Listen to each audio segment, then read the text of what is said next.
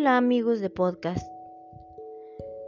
Esto es Historias para May y yo, su cordial anfitriona y amiga, María del Mar Reyes, quien los saluda con mucho gusto.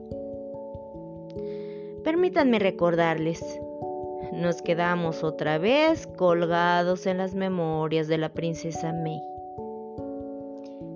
Continuemos desde aquí entonces. Habiendo contemplado la reacción de su hija al ver el arreglo floral, Mariamne se dispuso a continuar su viaje.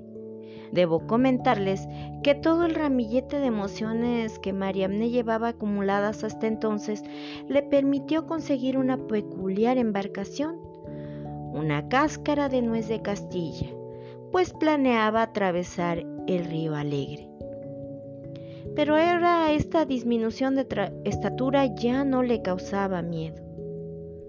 Habiéndose acercado a su destino, bajó de su embarcación y buscó un transporte que la ayudara en el último tramo. Encontró un nido de pájaros carpinteros y uno de ellos se ofreció a ayudarla en el viaje. Pero el ave no podía sobrevolar por la zona nevada, así que la dejó al pie de monte y Mariamne se dispuso a escalar. Su buena condición física la ayudó a escalar en unas horas lo que a cualquier otra criatura de su tamaño le hubiese llevado días. Como pudo, tocó la puerta del monasterio colgándose de una campanilla en la entrada. Al verla, el portero quedó pasmado y extendiendo la palma de su mano, le pidió entrar con él. Hasta el momento, los ojos de la chica solo presenciaron tres sencillas ermitas rematadas en cúpulas adornadas con la nieve del lugar. La entrada era un extenso corredor semirrecto recubierto con fibra de vidrio, el cual permitía contemplar el entorno. La ermita más grande, flanqueada por otras dos, era hacia donde conducía dicho corredor. Habiendo entrado en la ermita, el monje le pidió a Mariamne bajar de su mano y pararse sobre una silla alta. A continuación, el mismo monje dio tres palmadas y fueron apareciendo uno tras otro más monjas y monjes de rostros serenos en los cuales se adivinaba una inmensa paz. Todos saludaron a Mariamne con una reverencia. La chica no podía creer cómo es que estas personas habían decidido apartarse del mundo, sobre todo porque entre ellos y ellas reconoció a varios coterráneos y celebridades de otros reinos. Ya entrados en confianza, todos la instaron a explicar el motivo de su presencia en el lugar. Mariamne no omitió detalle de su historia, incluyendo su visita reciente a May. Entonces, una de las monjas la pidió acompañarla. La llevaría a donde pudiera descansar. Ya a solas, las monjas y monjes deliberaron acerca de los medios convenientes para poder ayudarla. Esa noche, Mariamne durmió tranquilamente y con una paz que ya hacía mucho no podía conciliar. Al día siguiente, y ya todos en el comedor, el monje más anciano se acercó a Mariamne y le dijo, Al cruzar estas puertas, has demostrado tu valor para abandonar tus miedos y tus deseos, y no permitirás ya que nublen tu entendimiento nosotros estamos dispuestos a apoyarte. Pero Mariamne debe concentrarse en Mariamne y sus objetivos. Los problemas han quedado ya en el pasado. Debes vivir solo el hoy. La tristeza solo sirve si te impulsa a ser una mejor persona y si no, debes de renunciar a ella. La chica meditó un poco y respondió que estaba dispuesta a recibir todas las enseñanzas que fueran necesarias. cuando hubo avanzado en conocimiento, la destinaron a un guía espiritual. Y es entonces que la chica se atrevió a preguntar, ¿por qué el deseo y el miedo nublan el entendimiento, eminencia? A lo cual el monje respondió, porque si miras en perspectiva, los deseos son espejismos que te impone la sociedad en la que vives.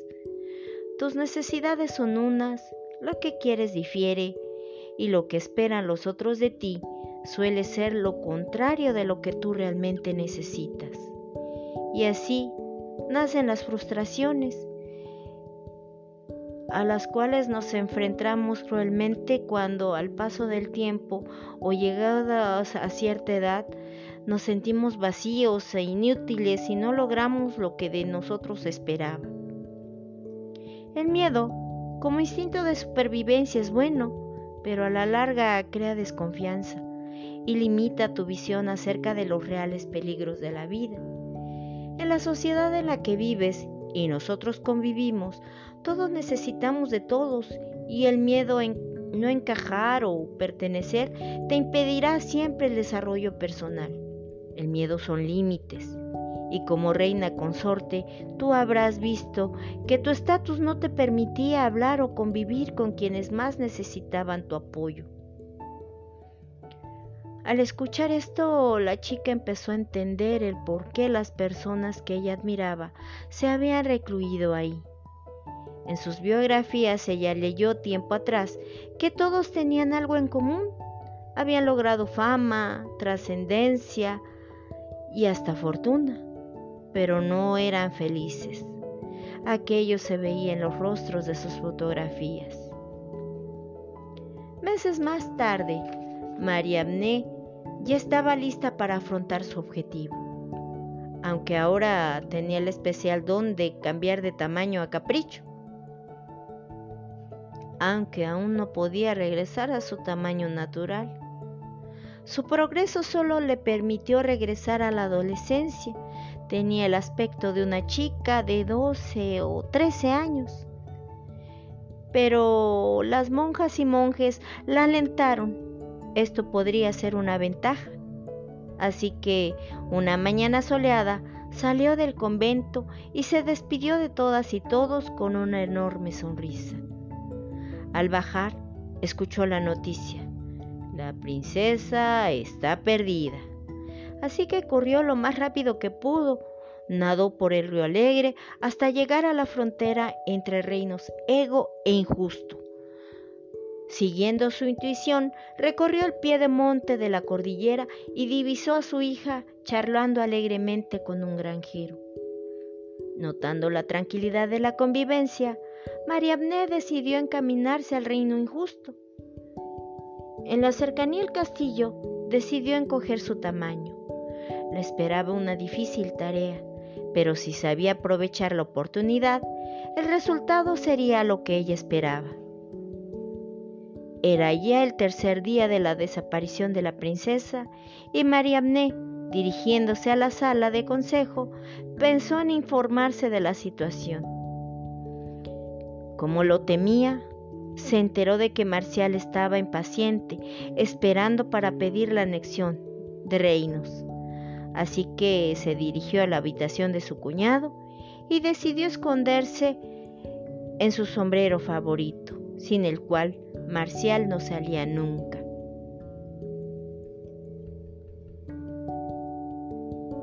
Marcial solía llevar siempre ese sombrero para ocultar una pequeña área sin pelo, aunque con los años ya estaba quedando casi calvo, y eso lo hacía sentirse desvalido. María Abné se sujetó detrás de la banda que rodeaba el sombrero y comenzó su tarea. Cada que Marcial usaba el sombrero, María Abné conversaba con él representando el papel de conciencia. Como nunca antes Marcial había escuchado esa voz, al principio trató de ignorarla. Así que cuando se dirigió al reino Ego pensando en exigir la anexión, y habiéndose sorprendido al encontrar a su sobrina May de regreso a casa, evento que frustraba sus planes, se enojó tanto que entre carcajadas y gritos de camino a casa quiso terminar con esa voz, que siempre le hacía ver todos los errores que estaba cometiendo y lo que podría perder, recordándole el pasado tiempo en el que gracias a su mal genio perdió a su hermano Pedro. Durante el encierro autoimpuesto del rey Marcial, esa vocecita le perseguía por toda la habitación, hablándole y haciéndole reflexionar, hasta que el segundo día gruesas lágrimas brotaban de los ojos de Marcial. Y entonces empezó a recordar que realmente no tenía ningún motivo para vivir siempre tan colérico. Al tercer día, la vocecilla lo convenció de salir al balcón y escuchar el canto no solo de sus súbditos, sino aquel que provenía de fuera de la muralla. Escucha con tu corazón, no solo tus súbditos quieren decirte algo. Entonces Marcial escuchó atentamente y todas y cada una de las estrofas, pero una en especial lo conmovió y es la que sonaba más fuerte. Si es que no encuentras la alegría en esta tierra, búscala, hermano, más allá de las estrellas. Y la vocecilla entonces le dijo, ¿para qué esperar hasta entonces? ¿Sabías que los habitantes de tu reino son los más infelices de todos los otros? Tu mal carácter y tu necesidad no solo te hace daño a ti. ¿Sabías que la reina Ela ya es de tercera edad, podrías perderla en cualquier momento. ¿Por qué no disfrutar de ella ahora y convivir también con tus otros parientes? Si se logra unir a todos los reinos, tú serías el único en gobernar un pequeño reino y tus súbditos se sentirían aún más aislados. Entonces Marcial se dirigió a la sala de consejo, donde encontró a sus asesores les pidió aconsejarle. Todos se sorprendieron del cambio, pero se alegraron por y con él. Mariamne se quedó en el sombrero hasta cerciorarse que todo saliera bien, y ya con la anexión de reinos en puerta, se despidió de Marcial con estas palabras. Ya no me necesitas, así que espero no tener que hablarte en mucho tiempo. Solo tú sabes lo que necesitas, las personas o momentos que te hacen sentir feliz. Crece, valórate a ti mismo y a los tuyos. Todos estamos aquí para aportar algo bueno a este mundo. Todo lo que has reflexionado en estos días te hará una persona más libre y feliz. Prosperarás sabiendo que la gente que te quiere se sentirá dichosa con tu cambio. Pues yo también ya me estoy sintiendo orgullosa de ser tu conciencia. Marcial solo acertó a musitar gracias y salió a reunirse con su familia. Ya te conté el progreso que Marcial tuvo hasta entonces. Ahora volvamos con Mariamne. Ella regresó a casa y sus padres la llevaron unos meses más tarde a Ciudad de Gólatra. Ahí la presentaron con la reina Ela y la princesa May, diciéndoles que era una sobrina lejana que habían adoptado. May, notando el parecido de la chica con su madre, y hasta de nombre, le pidió a Ela que la dejase visitarla más seguido. Así que las dos niñas empezaron una convivencia mutua y muy singular. Y desde entonces son inseparables. Bien amigos, espero que esta historia les haya gustado y que me sigan favoreciendo con su atención. Yo sé que ustedes han comprendido que no podemos aislarnos cuando tenemos algún duelo y aunque cada vez nos alejamos de nuestros seres queridos por las ocupaciones de cada edad o por las novedades de la tecnología, no debemos olvidar nuestras raíces, ni descuidar a nuestra familia o valorar a nuestros amigos. Todos nuestros valores adquiridos o aprendidos, siempre tratando de crecer interiormente mediante el aprendizaje y el conocimiento del mundo que nos rodea. Aprovecho para saludar a mis oyentes Dianita C, Dianita V, Esmeralda, Chuy, Carmen, Maura, Alejandra, Adriana, Paola, Emer, Esli, Cristian, Giovanni y José Luis. Y para todos ustedes, de quienes desconozco el nombre, un abrazo de corazón. Bendiciones. Bye.